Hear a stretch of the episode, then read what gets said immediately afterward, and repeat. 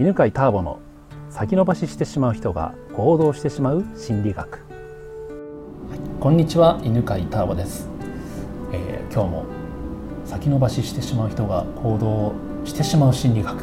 の講座をね、えー、今日も犬飼ターボの自宅の隣にあるセミナーハウスからお送りしてます、えー、今日は晴れてて気持ちいいんですけど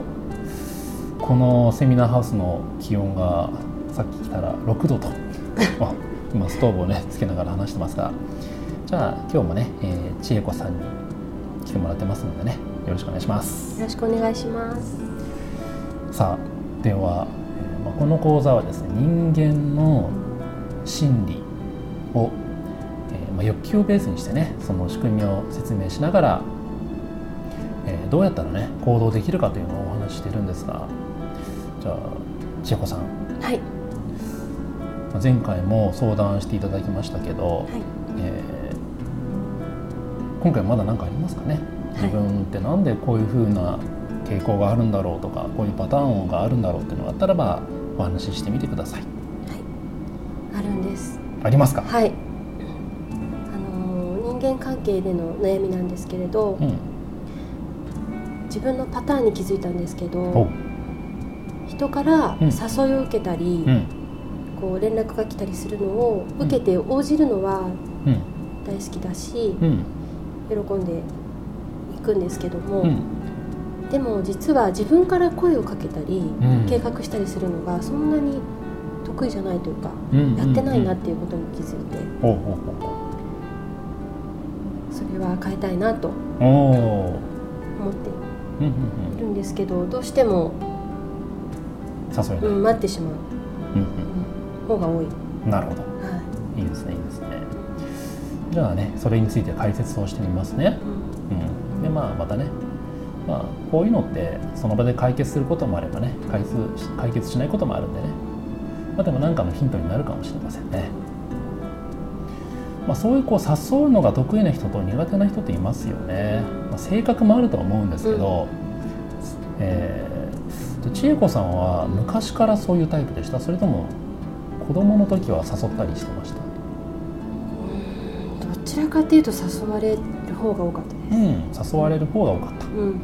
じゃあ子供の時に比べると現在は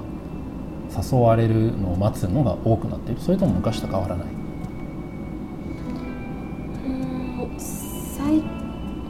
まり変わらないかもしれないです、ね、あ変わらないんですね、うん自分から誘うこともあるんですけれど、うん、どちらかというと誘われるのがちょっとなるほど、うん、じゃあ自分から誘うこともあるんだ、うん、ということはじゃあさ自分から誘う時って、どんな時なんですか？ああそれは自分の好奇心が向いているものがたまたまピタッとあった時に、誰かと一緒に行きたいなって思ったり、うん好奇心が向いているものに対しては人を誘うんですね、はい、じゃあ誘う人は関係ありますか？今は誘うものの話ですよね。誘う相手の話でいうと。相手。あもちろんこう気の合う人。気の合う人。とか楽しい人を誘いたいって思うのと、うん、興味がありそうだなと思う人自分と同じように興味を持ちそうだなっていう人、うん、興味を持ちそうな人には誘いやすい、誘いやすい、じゃあ待ってることが多いっていう最初言ってたじゃないですか、はい、それは、うん、その自分の興味があって誘いやすい人がいた時には、待ってることが多いっていうパターンは出てこないんです。出てこないです。出てこないんですね、うん、うんうん。なるほど。ということはね、千恵子さんの場合これは、えーなんか欲求が満たされてないとかっていう話ではなくて、うん、性格の問題ですね。あそうですか。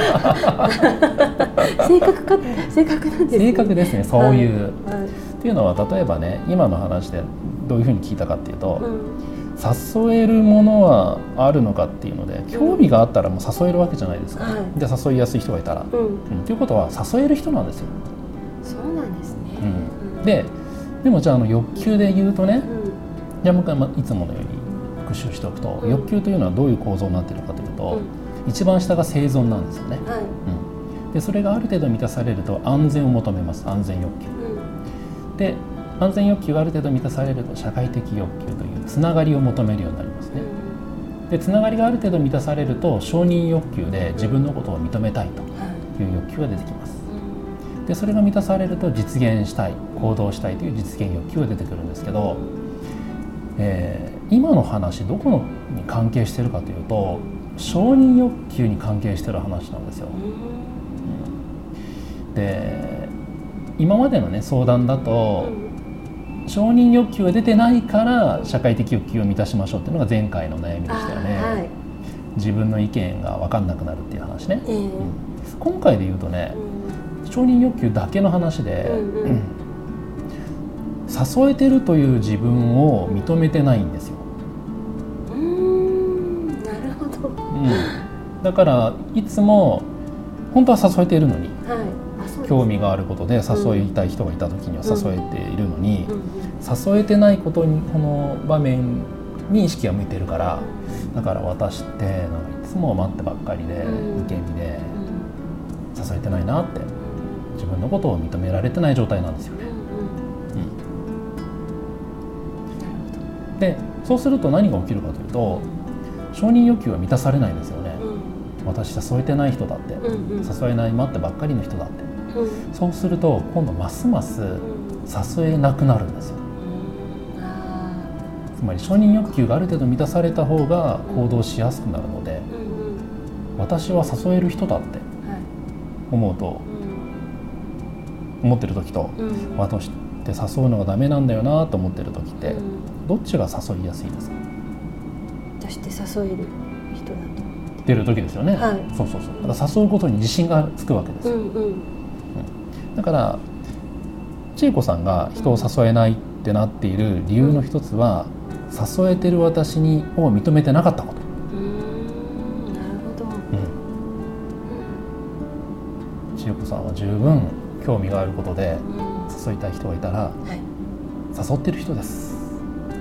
そうですね。そうです、はい、そうでした。そうでした、はい、どうでした？今の話聞いて。いやあの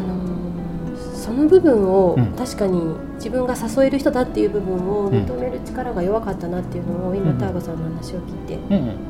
当にそうで、うん、誘って決めた自分は結構強いなっていうことをなんかこうやりたいから、うん。すぐ連絡取って、ね、すぐ計画するなという部分を思い出して嬉しくなりました。素晴らしい、うん。うん、ということで、はい、今日はこんな感じで、はい、はい、今日はどうもありがとうございました。ありがとうございました。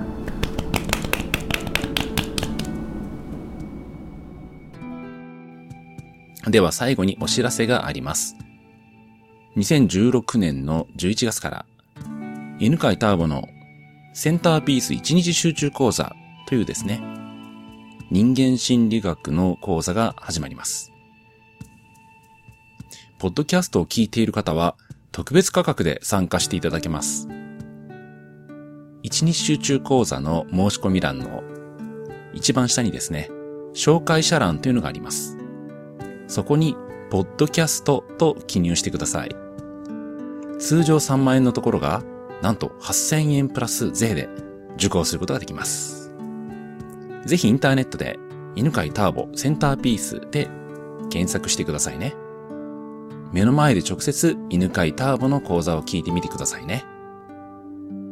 この番組は犬飼ターボ、ナビゲーター竹岡義信でお送りしました。